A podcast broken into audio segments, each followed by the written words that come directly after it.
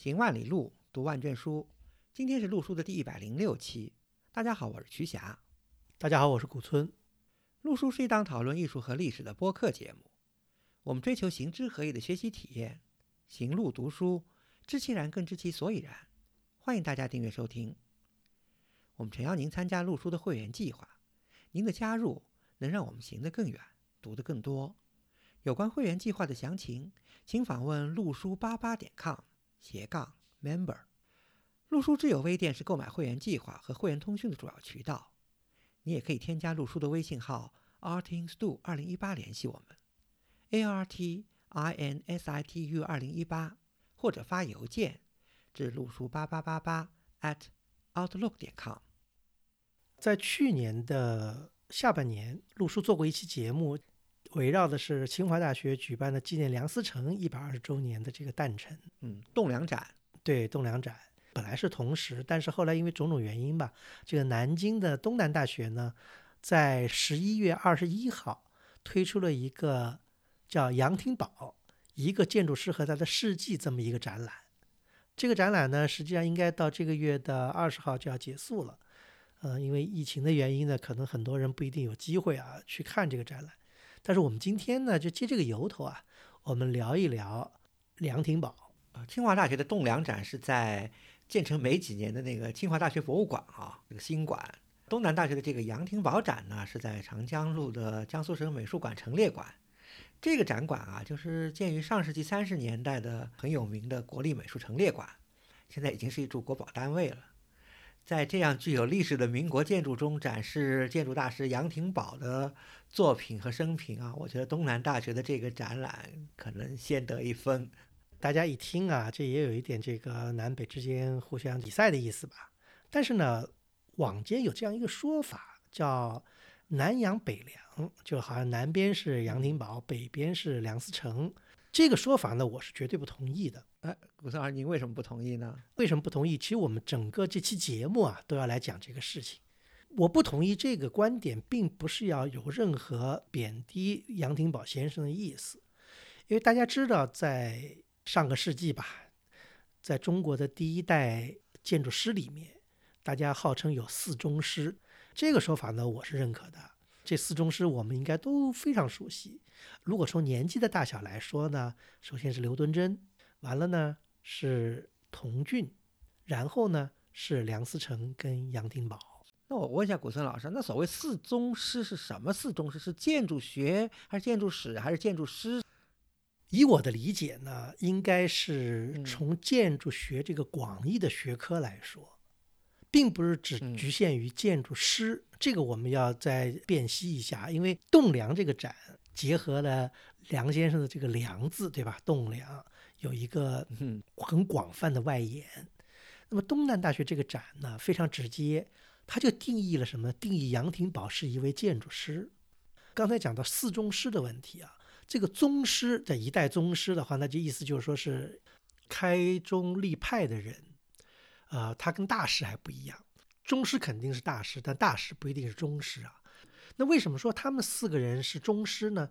因为刘敦桢先生跟梁思成先生的贡献，大家自不必说，对吧？大家都知道，刘敦桢先生跟梁思成先生参加了朱启潜创立的中国营造学社，对中国古建筑的认识或者中国建筑史的创立，具有不可磨灭的功勋。正是因为有他们，使得我们今天对中国的古建筑才有了一个比较科学的、系统的一个认识。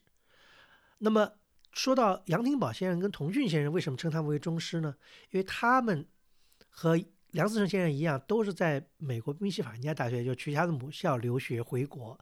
杨廷宝先生呢，参加了当时在中国北方赫赫有名的基泰工程司，而童俊先生后来呢，跟陈直还有赵生两位先生呢，组织了在上海组织了华盖事务所。基泰工程司跟华盖事务所这两个公司。基本上是旧中国建筑师职业的两块响当当的牌子，他们四个人从理论上、从实践上都为中国建筑学这样一个新的学科作为奠基人跟开拓者，具有无以伦比的贡献。所以，我们尊他们为宗师是一点也不过分的。四宗师还有一个角度是什么角度呢？就是还是从这个建筑学的教育方面，我觉得从这个角度来说，哎，这四宗师，因为毕竟对这四位先生最后不管怎么说吧，都是殊途同归，最后都是投身于北方的清华大学、南方的南京工学院。开展培养人才、培养建筑师、培养建筑史家的这个建筑学教育，我觉得从这个角度来说，可能四宗师的这个概念可能更明晰一些。对我完全同意曲夏刚才说的，宗师他作为师来说，就说他们都承担了非常重要的普及中国建筑学教育的这样一个工作，基本上是开创了中国的大学的建筑学教育的这个先驱吧。比方梁先生在清华大学，刘先生在原来的中央大学，后来延续到南京工学院，就今天的东南大学。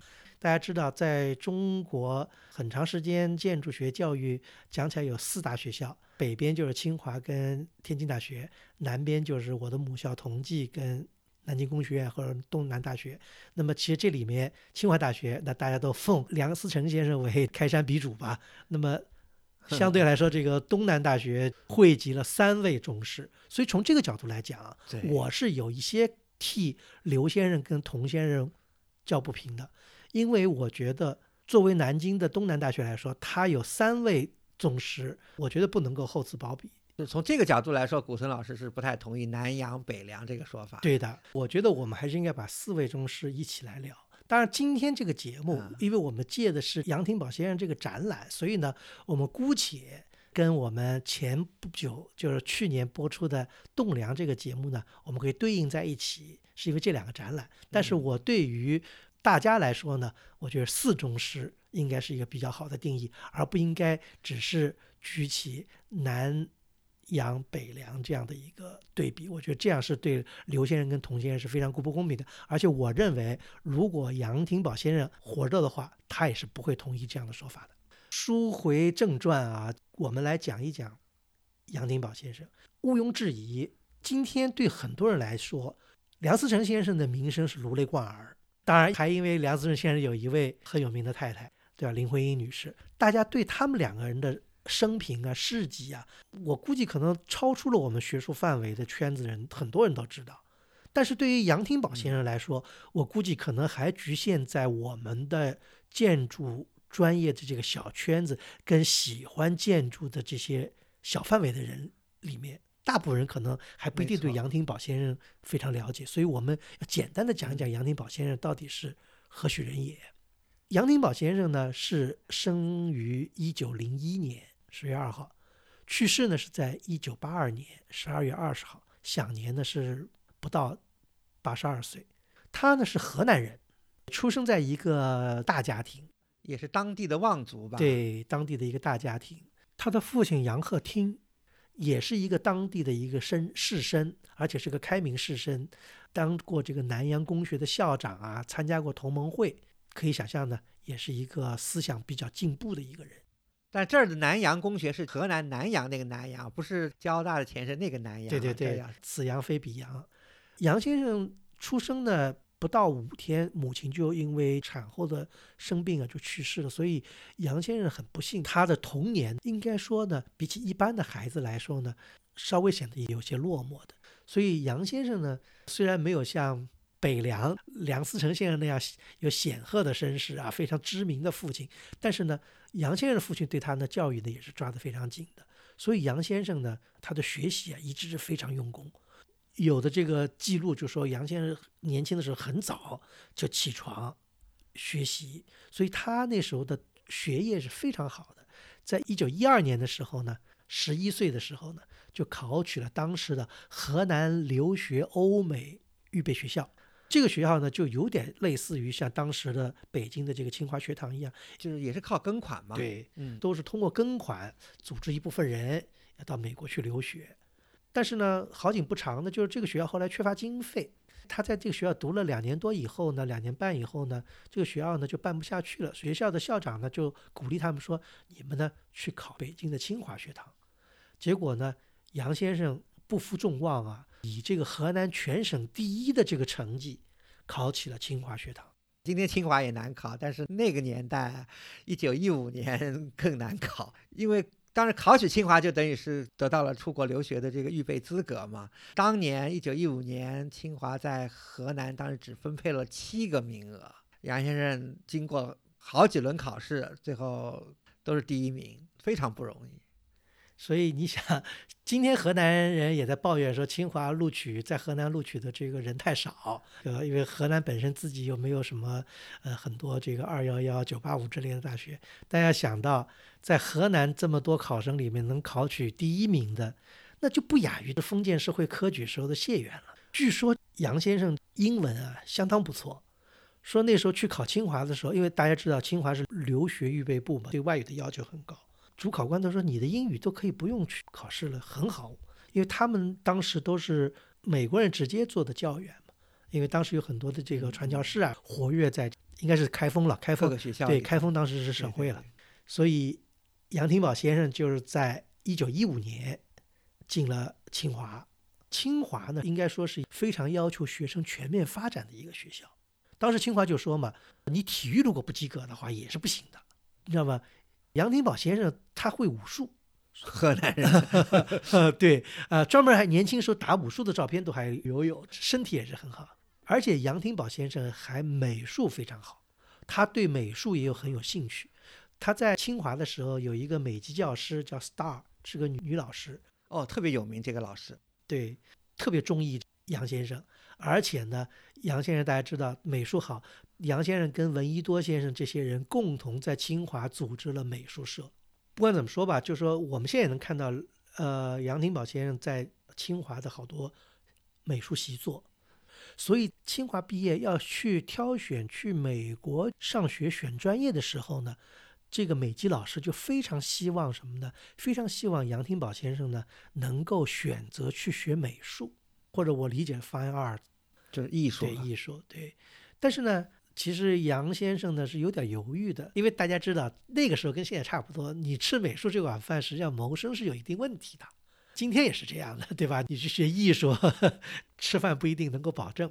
而且在当时那个社会的背景下，对吧？要要实业救国，科学救国，对不对？对，实业救国的意思。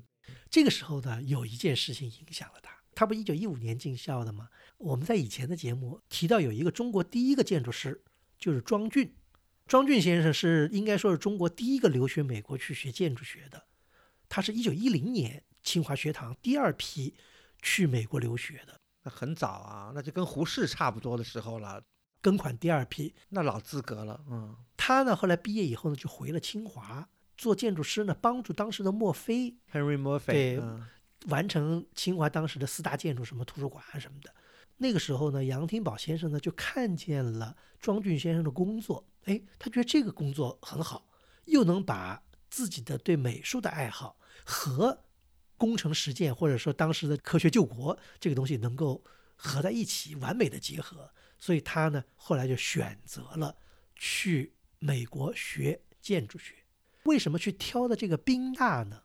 当然，一个宾大那时候的这个师资很厉害，还有一个呢，就是什么呢？还有就有一个他的学长叫朱彬，这个人一九一八年。就已经到美国，在宾夕法尼亚大学留学。他呢又给了杨先生的很多的指导，所以呢，杨廷宝先生就选择去宾大去学习建筑学。朱彬这个人对杨先生最后也是有影响的，因为朱彬和他的亲戚，我们以前都讲过关颂生，朱彬是关颂生的妹夫，这两个人在天津当时成立了中国北方最有名的建筑事务所基泰工程师。杨先生毕业回国以后，就加入了基泰工程师，一直到一九四九年，基泰工程师迁往台湾，所以这就是一个渊源在里面。我们刚刚讲的就是杨先生在他的学生时代就是非常优秀的学生，而且他这个优秀一如既往的就带到了宾大。没错，杨先生在宾大可以说是出类拔萃啊，真的是给中国学生正脸啊，让当时的这个美国同学啊和美国的这个老师啊，都对这位呃优秀的中国学生另眼相看，而且对中国学生的整体啊也有了新的一个印象啊。杨先生一九二一年进宾大。建筑系的，当时宾大建筑系呢有两位重要的老师，低年级的导师呢叫 John Harbison，当时还是个助理教授，但是已经是崭露头角了，在美国的建筑学教育和建筑师的这个实践上。高年级的导师呢是一位很资深的，已经从事了二十年的建筑学教育，也是当时奉行波扎艺术在建筑学方面的非常重要的一位老师，就是 Paul Crate。这两位导师分别支教指导杨廷宝，对杨廷宝都是非常这个赏识。嗯，而且呢，很巧啊，就是他在二一年入学的时候呢，就和现在我们大家都知道的一位全世界知名的一位顶级的建筑大师路易斯康呢是同班同学。嗯，路易斯康我们在以前的节目也讲过，他应该是美国赖特以后吧知名的世界级的建筑师之一，因为美国实际上。本土建筑师出的不太多，是杨先生。当然，刚才古村老师说了嘛，他的第一个他的美术功底很好，第二个呢，杨先生学建筑啊，甚至包括路易斯康作为同学本人也说杨先生是个 genius，是个天才。另外一个杨先生还比较让人留下深刻印象的是他的性格，嗯，这方面呢其实也挺重要的。大家都认为杨先生是个什么？是个非常开心、非常活跃的这么一位中国年轻人。而且也非常乐于助人。还有一个呢，我觉得杨先生的至始至终，他的一生，他都是一个用英文来说，这是个非常 nice 的一个 person。这个 nice 这个词其实涵盖了挺广泛的一个概念，并不完全只是说是个好人的意思。这个 nice 我们以后会要再来进一步解释为什么说杨先生是一个非常 nice 的人。因为他实际上是为人非常和善，他很少跟别人去发生冲突或者是咄咄逼人，所以每一个人跟他在交往的时候都会觉得非常 comfortable。这就是杨先生在性格上的一个特点啊，就是说，一方面也说明他比较善于接受别人的一些和他不同的观点，而他也能够用自己的一些观点去影响别人。我觉得在一定程度上也影响了他的作品。对，刚才说到这个杨先生为中国学生争光，这一点都不假。他实际上只用了两年半就完成了四年的本科的这个学识，而且他毕业的时候是以荣誉毕业生的这个身份毕业的，而且曾经他的这个履历啊，他的这个毕业的新闻都登在了当时费城的报纸上，对吧？费城当地的报纸至少有两次报道杨先生的这个事迹，说他 graduate with honor with high honor，对吧？就是说明是个非常高的这个荣誉。另外一个很了不起的就是杨先生在他的课业上至少有两个项目，其中有一个项目啊，就是参与设计费城当时的一个 municipal market 城市的一个市场吧，去参加竞赛，在纽约当时一个挺有名，就是波扎艺术设计学院搞的一个大赛里获得了一等奖，而且。这个设计呢，以后就被杨先生的导师啊，就是 Harbison，Harbison 当时在写一本重要的著作，就是叫《Studies of Architecture Design》，就是设计学原理吧。这个书以后还多年被很多学校用作教材的。杨先生的这个设计方案就被 Harbison 引用到了这个教材作为例子了，非常不容易。对，这期的这个会员通讯里面，我们会把这个它的设计呢放进去。我们今天去宾夕法尼亚大学的建筑档案馆是可以查到。很多有关于杨先生的一些档案的，因为我们知道，在建筑系这种专业里面，有些非常优秀的毕业生，他的一些设计文件是会永远的被这个系保存下来的。我们还可以看到杨先生那时候画的水彩画。记得和古村老师一起去宾大建筑档案馆查阅过资料啊，确实啊，当年也就是一九一零年代至一九三零年代，就是那么多在宾大。学建筑的中国留学中，档案馆里保留的杨先生的作品和相关资料是最多的。还有一个事情，在宾夕法尼亚大学的图书馆里面非常珍贵的，就是什么呢？就是有一套营造法式。这套营造法式应该说是跟当时梁启超先生送给他儿子梁思成先生的营造法式应该是同一个版本的，就是陶本嘛。这套营造法式。是杨廷宝先生在一九二六年作为礼物送给他的导师 Paul Craig，后来 Paul Craig 可能以后又把这套书遗赠给了宾夕法尼亚大学图书馆。对，所以我们今天还可以看见杨廷宝先生的守则在这套书上是非常珍贵的。我们也在这个会员通讯里面放了。古总老师刚才不提到一九二六年嘛？二六年肯定就是在杨先生离开美国。去欧洲考察，然后回国之前呢，可能是留给 Paul Crate 的纪念。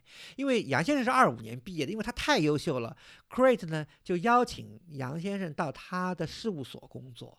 后来杨先生就在 Paul Crate 的事务所里又工作了一年，然后回国，正好是二六年嘛。离开的时候把这本营造法是送给了 Crate，嗯，所以应该是这么个情况。所以是特别珍贵的一份礼物吧。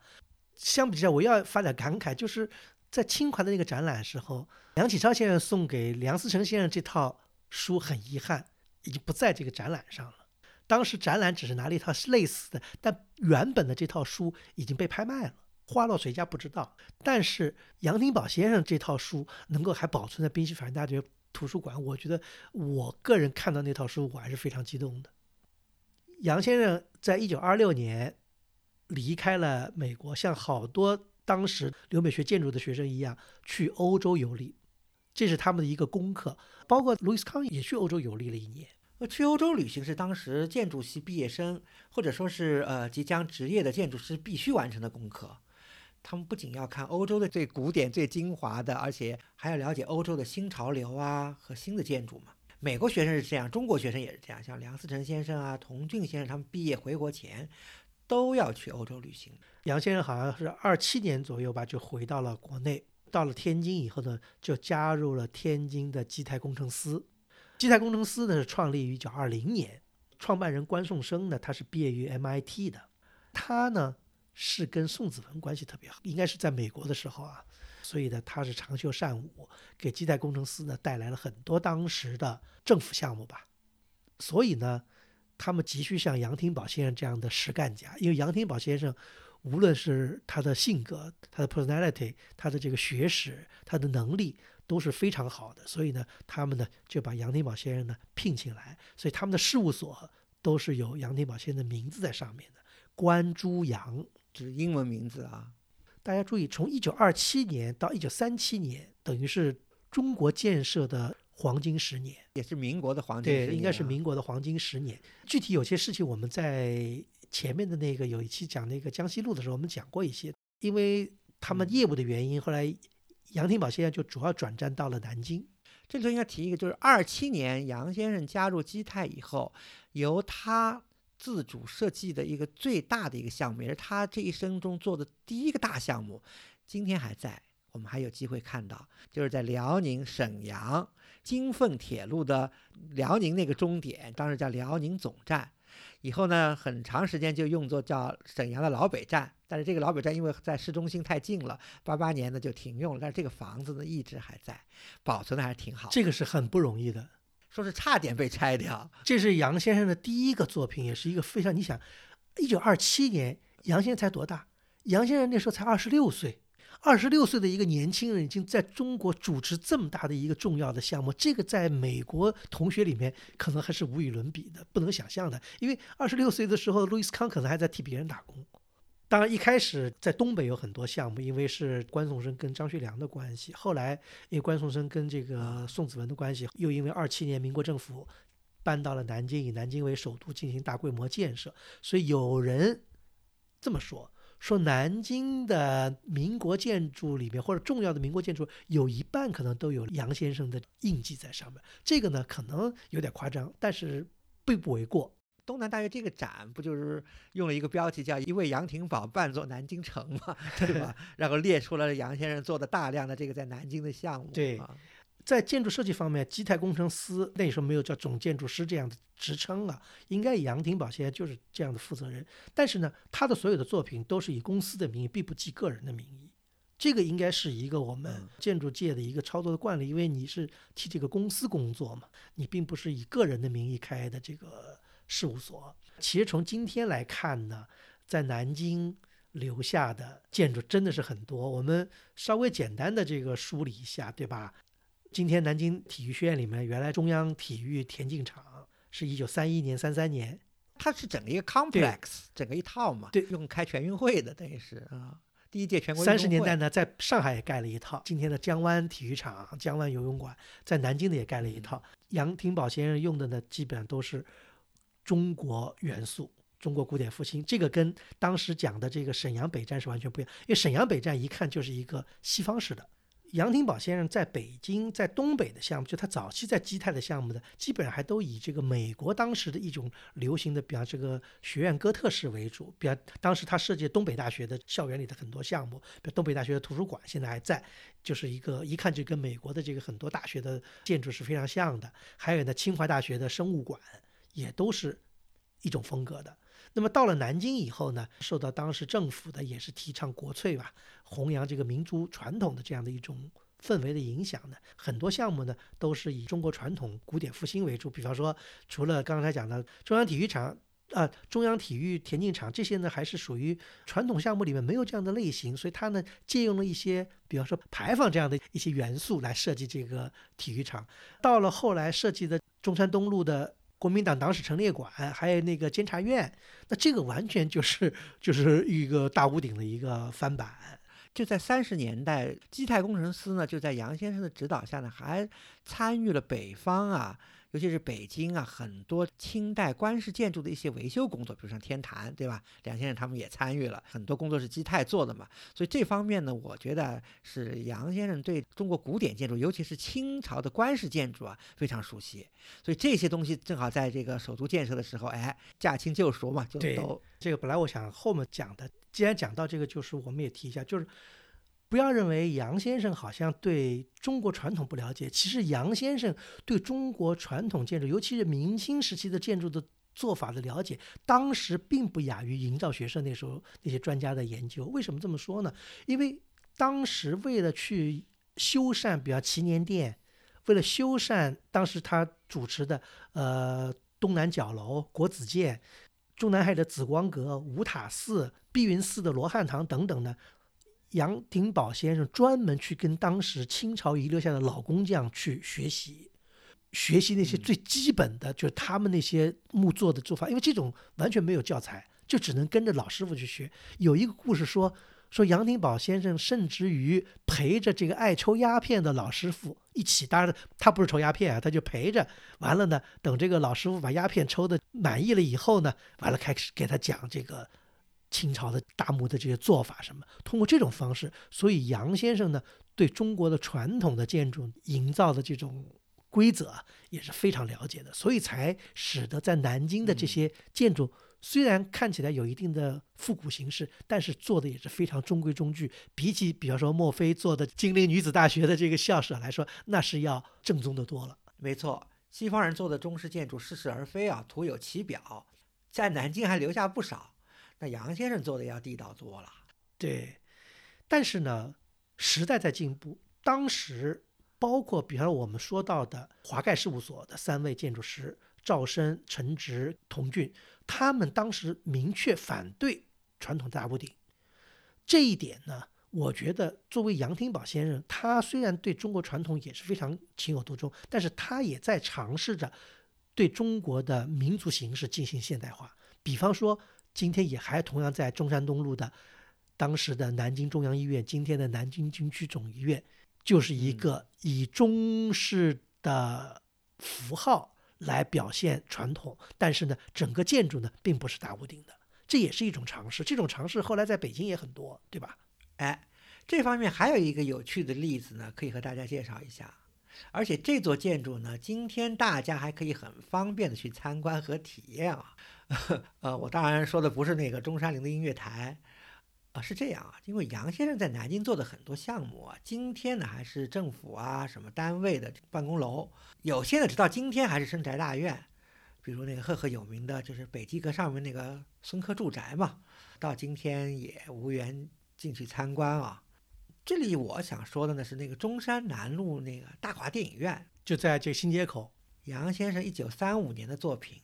而且直到今天还是电影院，非常不容易。呃，这个电影院的外观呢是典型的 Art Deco，在那个中山南路的闹市，今天已经被淹没在各式各样的奇奇怪怪的高楼大厦之间了，好像也没什么特别。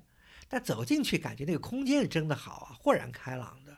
而且特别醒目的是那个那几根大红柱子啊，还有细节像一些干栏啊、窗户啊、格扇啊，反正就是雕梁画栋。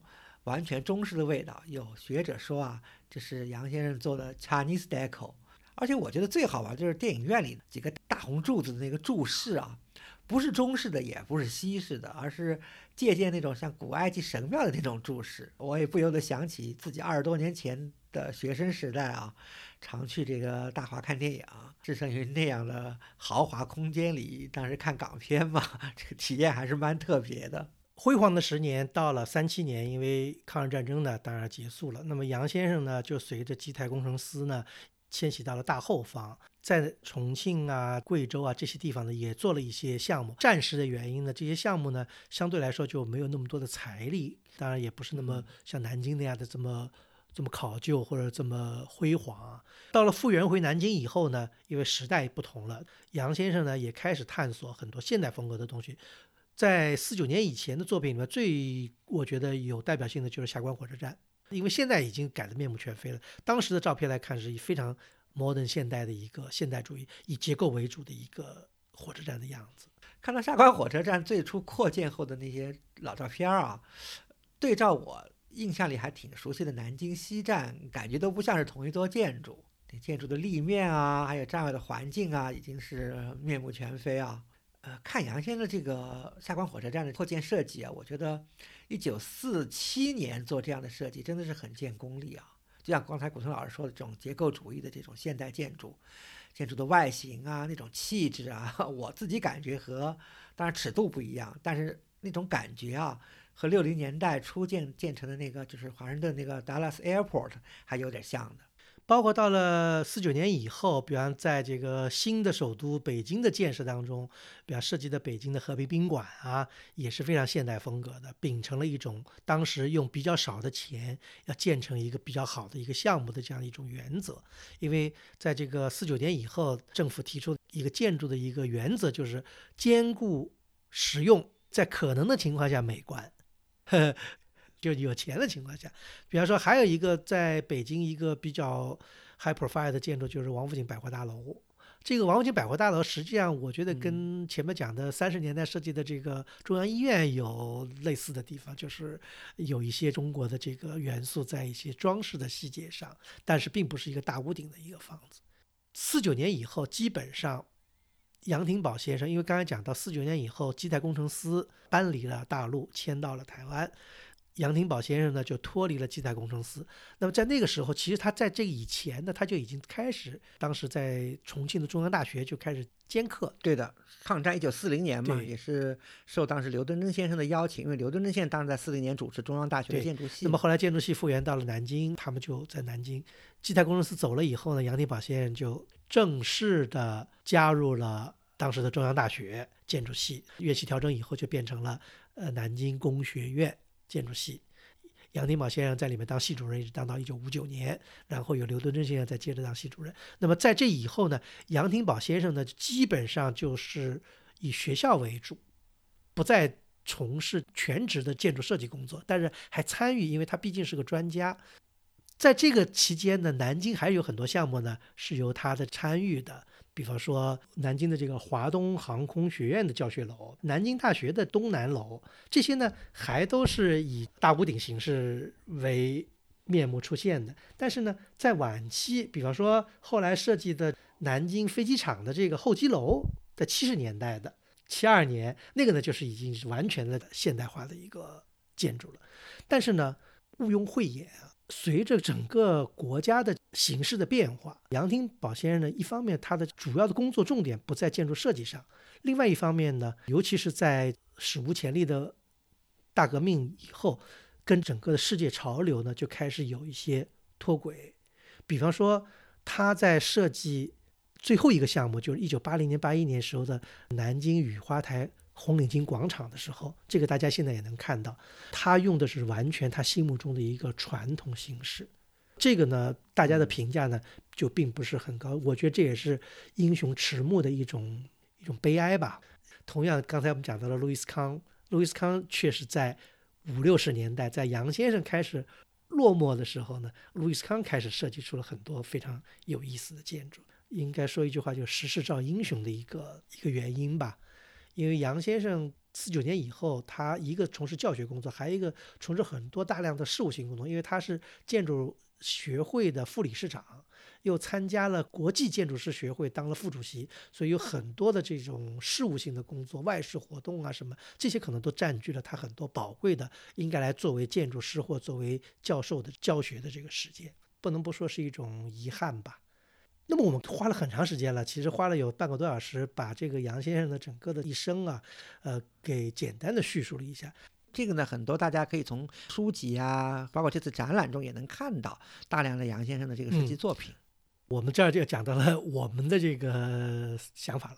当然，展览是展览，可能我们讲的东西要超出展览，因为展览讲的是杨廷宝先生的一些成就。这个展览主要侧重于他是个建筑师，这跟梁思成的栋梁展还又略微有些不同。栋梁展还企图表现梁思成先生的一个心路历程。栋梁展里面贴了好多梁思成的信札呀，一些一些写的东西啊什么的。这个在杨廷宝的这个展览里面很少，因为杨廷宝先生挺有意思的，他没有写过任何大部头的著作，他留下的很多东西其实都是他的大弟子齐康记述的。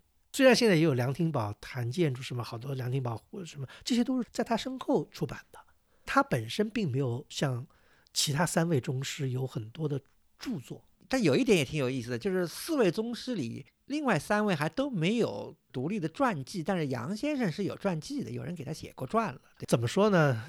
看怎么来理解。我读了给杨廷宝先生写的传记，但我觉得这种传记呢，不是我心目中所想象的传记的样子，因为我觉得人物的传记不仅是他的一个履历或者他的一个经历的一个罗列，做过什么什么项目，今年做什么事，那年做什么事。我觉得最主要的是要传记要表现出。在这样一个巨变的时代，一个人的心路历程，这一点我觉得在杨廷宝先生的传记里面或者他展览里面很缺少。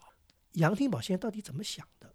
他的思想是怎么变化的？这一点我觉得其实是挺重要的。我们读名人的传记，实际上最主要的也是要看这些东西，而不是看他就跟曲家刚才讲的，不是看他做过什么东西，呃，参加过什么活动，这些东西都其实是一个生平年表。对吧？这个并不是一个真正的传记。比方说，我读的这个传记里面，对有些很重要的地方，比方说五九年到到六九年，或者五九年到七九年这么重要的二十年里面，就短短的十来页纸，就一晃而过了。那这些重要的地方，杨先生到底做了些什么？负缺。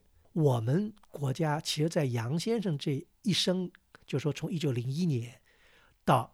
比如现在这一百年、一百二十年里面，我们经历了那么多。他们生是生在还有皇帝的时代，我们今天是一个 这个信息化的时代，这样大的一个跨度，我们作为后人去纪念这些宗师，我们并不是盲目的去崇拜他们，我们实际上是要去了解他们的心路历程。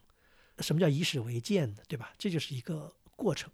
我们为了做这期节目，也想把杨先生讲的更丰富，或者他们。他们这一代人讲的更丰富一点。我看到了一本书，这就是四宗师里的另外一个宗师，就是童俊先生的一些内容。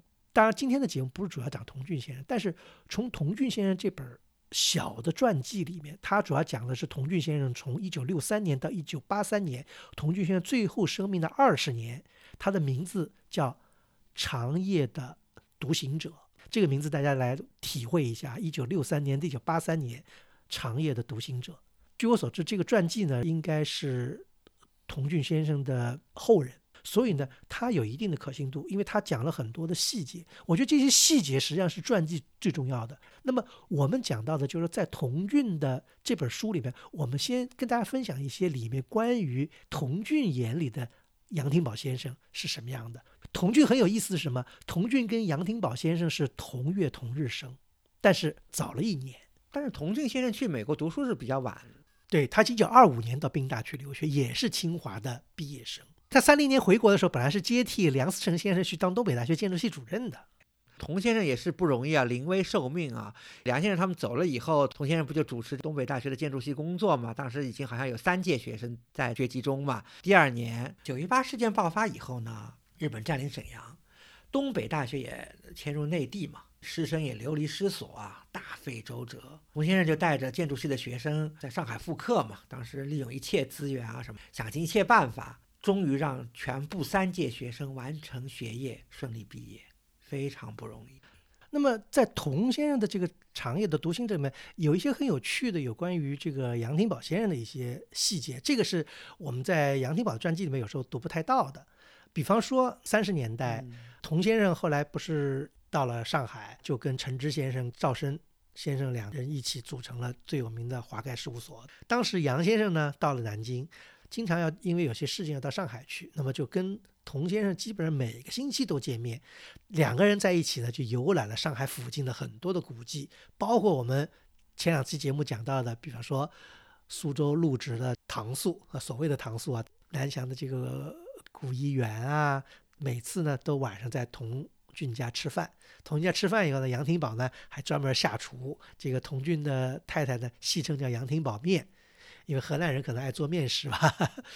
因为东北人还吃米饭的，这个杨廷宝是吃面，在美国也是这样子。插一句啊，就是费城的这个报纸在报道的时候，它里头有个标题，就是一个不爱吃米饭的一个中国 boy。在美国人的印象里，亚洲人都是 rice man，对吧？人家，杨廷宝说我们那儿都是不吃米饭，我们是吃面的。所以这样一下，读者一下就有兴趣，也对这位中国年轻人就是一下子印象深刻了。对，童先生去世的比杨先生大概晚了几个月。童先生那时候说杨杨先生什么呢？不仅是有独到的设计才能。业务上廉洁公正，一丝不苟；为人更是品德高尚、文质彬彬的君子。这个是童俊在杨廷宝悼词里面这么说的，这个是非常高的一个评价。而且童俊说杨先生是清浊无所失、群而不党，这是杨先生的底线。大家要想到，中国从五十年代到八十年代初这三十年里，经历了一个什么样的历史进程？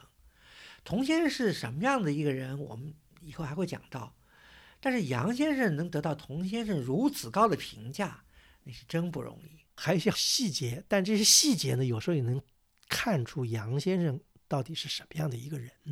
就讲到在五十年代初期，那还是思想改造运动，应该是在五二年吧。所谓给知识分子脱胎换骨嘛，大知识分子、大教授都接受年轻老师和这个学生的一次这个啊批评和杨杨绛先生有文章叫《洗澡》，对吧？要小说啊，小说呃，或者那个有些伟人说要把裤子脱下来给大家看，这是伟人说的。这还不像以后的政治运动那么疾风暴雨吧？但是大家已经非常的沉重了。那么。结束以后呢，戏里面这些同仁说：“咱们要么到苏州去玩一玩，散散心。”不巧的呢，那个周末呢，正好建筑系呢也决定呢，就是师生要有共同的一次在南京的郊游。那么这不就冲突了吗？那当时建筑系主任杨廷宝呢就说呢：“啊，不这样吧，我们大家呢都各自找个理由推辞了这个郊游，我们呢去订同一个火车，我们以后在苏州会合，完了嘛，我们再去。”住同一个苏州的酒店，这样呢也不这个给戏里边师生的有一个不好的一个印象。这里我要帮古村老师注解一下啊，《长夜的独行者》这本书里呢讲到这一段时呢，如果读者只是粗略一看呢，可能还看不出作者啊写这段的深意。我自己一开始也没怎么看明白，但是后来我再仔细想一想，我说，哎，怎么几位大教授不想和戏里的师生一起郊游，要自己结伴去苏州呢？后来一想啊。当时不是正好是思想改造运动刚刚结束嘛？又想起杨绛的那个洗澡小说里面那些挺生动的描述，然后就明白了，从这样一个，呃，怎么说呢？这应该说是一种变通的做法吧，就能反映出呢，杨先生呢还是一个非常随和的，但是呢也不愿意去挑起冲突的这么一个人的一个性格，对吧？这是一个。还有一个呢，在七十年代的时候，刘敦桢先生的遗作就《苏州古典园林》要出版了。这时候呢，请这个童先生呢写序。那童先生写序的时候呢，有一句话叫“对社会做出贡献”。完了，杨先生呢把这话改成什么呢？改成叫“对社会主义做出贡献”。从这个大家就能看出来杨廷宝先生为人处事的一些方面吧。而且杨廷宝先生在文革以后。又被作为应该是党外人士吧，统战或者怎么样，当了江苏省副省长，应该说是也算是在他们这一辈的同龄人里面，算是位高权重的一个人。杨廷宝先生还是非常的平易近人。晚年的时候，童俊先生因为什么都不是，在住院啊什么这个受到困扰的时候，杨廷宝先生还尽他的所能来进行一些帮助。所以说，从另外一个侧面来讲，不管政治运动怎么样，有些人翻出一些老底，说什么文章什么的，但这四宗师之间的这个个人的关系，应该说是至始至终都是还是不错的。那么回到了我们刚才节目开始时候讲的，呃，杨先生是一个非常 nice 的一个人，这里面就可以解释这 nice 有很多的含义在里面，对吧？他很随和，很容易跟别人拉近关系。童先生讲到了清浊而无所事，群而不党。又不跟别人去进行一些蝇营狗苟的事情，非常的公正廉洁，做事情一丝不苟，又是真是个君子，这是一个非常高的评价。因为君子这个事情，如果放在传统社会的话，谁被视为君子呢？就是非常高的一个评价了，对不对？看了这本童先生这个传记的小书啊，引起了我的一些思考啊，就说我们今天纪念这些四宗师，意义何在？我觉得他们并不是神，我特别反感的就是把这些宗师奉为神的一种纪念，因为他们都是人，他们都犯有自己的错误，都不能脱开自己的所处的时代。孟子讲过一句话，鼓舞了孟子以后的所有的天下的读书人。孟子说，读书的人要达则兼济天下，穷则独善其身。什么意思呢？就如果你要是碰到盛世。通达了，能够有机会施展才能的时候呢，你要以天下为己任。那这是通达的时候。那相对的呢，就是穷则独善其身，就是在困厄的时候，作为一个读书人，也要保持个人的品德，坚守读书人的底线。对，这是我觉得孟子对天下的读书人所定的两条标准。如果这么来回看的话，我觉得上个世纪的。四十年代末，国家进行巨大的变革的时候，这四宗师其实是遵循了孟子的教诲，走了不同的道路。我们今天回头再看也很有意思。最有意思的就是梁先生，梁思成先生实际上在四九年以前是不太接近政治的。相比之下，童先生反而在四九年以前跟政治还沾边沾的多一点，对吧？童先生几乎可以说是全才啊，他不光在自己的业务上，在自己的专业上，而且童先生对这个政治啊、政治学、政治学的理论，而且对当时的时事也是非常关心的。有一点呢，现在其实不太提，就是在抗日战争时期啊，一九四零年代，也就一九四零年吧，当时正好是抗日救亡的关键时刻嘛。童先生呢，和一批当时的可以说是大后方的学院派精英吧，他们当时呢。组成了比较松散的一个学术团体，出版了一本半月刊，在四零年，但是这个半月刊只出版了大概一年不到，叫什么呢？叫《战国策》，也很形象，因为当时正好在世界大战之中嘛。这批学者认为，现在的国际国内形势就和我们当时的战国七雄的这个样子很像，所以这个刊物叫《战国策》，所以呢，社会上也把这个学术团体呢，把这些人呢叫战国策派，因为当时在《战国策》的这个创刊号上。说了，我们本刊啊有二十六位执笔人，很有名的大历史学家雷海宗，政治学家像林同济呀、程泉啊、何永杰啊，包括小说家沈从文，也是这个二十六位执笔人之一。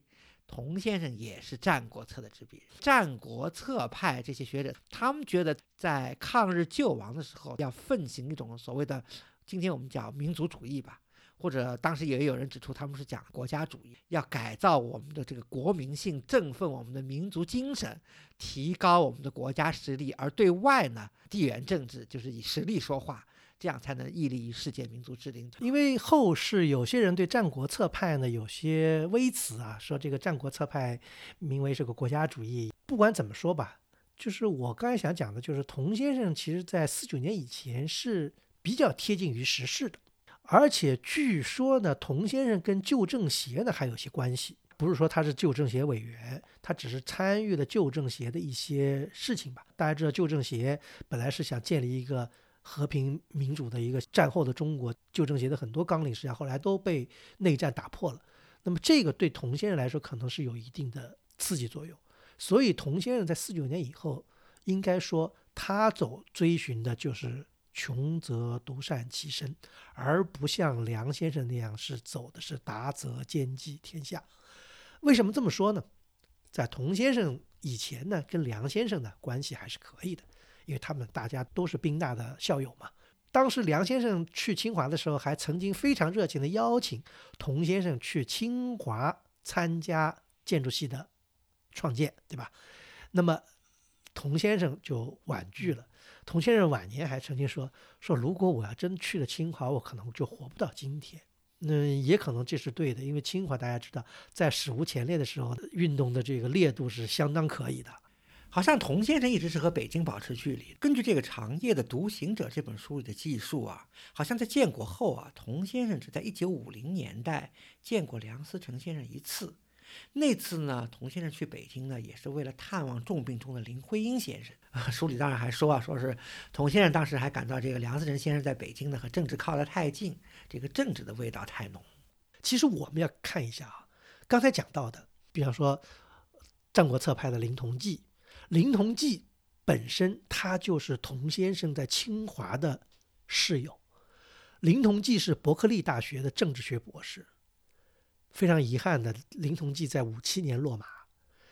但是在这个时候，六四年，童先生的《江南园林志》出版以后，童先生不避嫌，专门把《江南园林志》送了一本给当时危难之中的林同济先生。而且在一九七六年。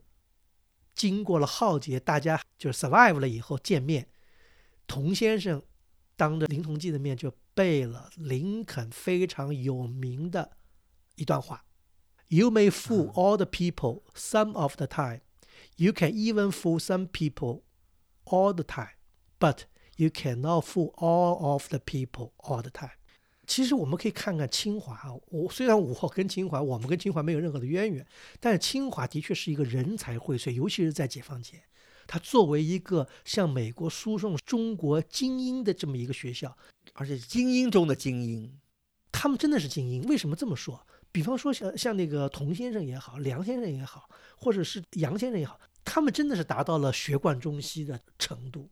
我们是没法忘记湘北，甚至于就杨廷宝先生那时候进了清华以后，他英文太好了，以至于还要去补习中文。比方说那个童先生七十年代以后跟那个费慰梅通讯的时候，那写的那个英文，那我们一看就就就都是文学的语言，都是用莎士比亚来表达自己的观点。所以他们这一代人真的是当时的精英中的精英，而且他们真的是学贯中西的一代学者。也是让人非常唏嘘。比方说，童先生在清华的好朋友王兆石是威斯康星大学政治学博士，一九七一年死于监狱。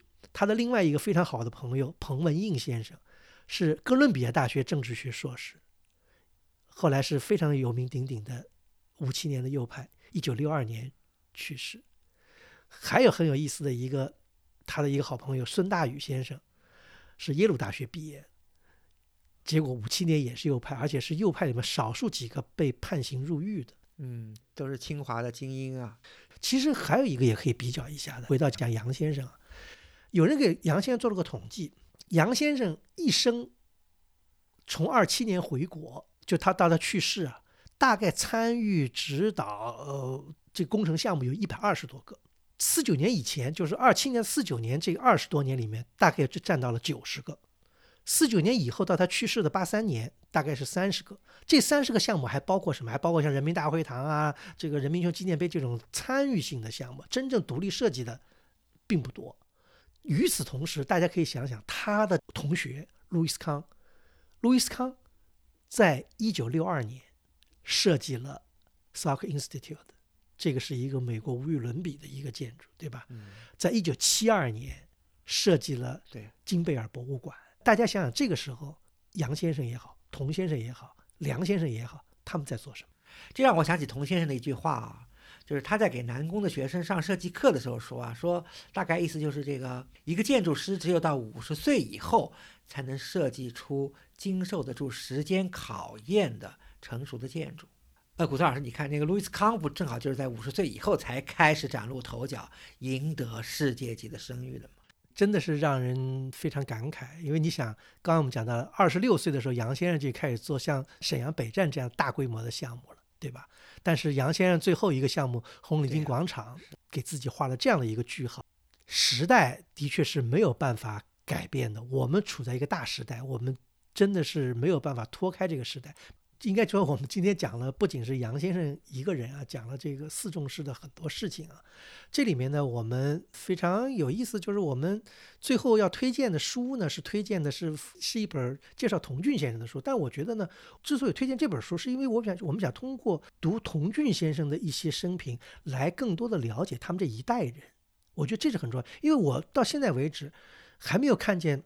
对梁思成先生的一个很好的一个传记，虽然也有人出过一些所谓的有点像八卦一样的这个传记，什么什么我们三个人之类的这样的书哈，但是我觉得真正有分量的传记，能让人掩面长思的传记，我到目前为止看到的只有关于童先生这本小书，里面有一个章节，可以说我看了以后我是非常的不能自持的，就是在一九六九年。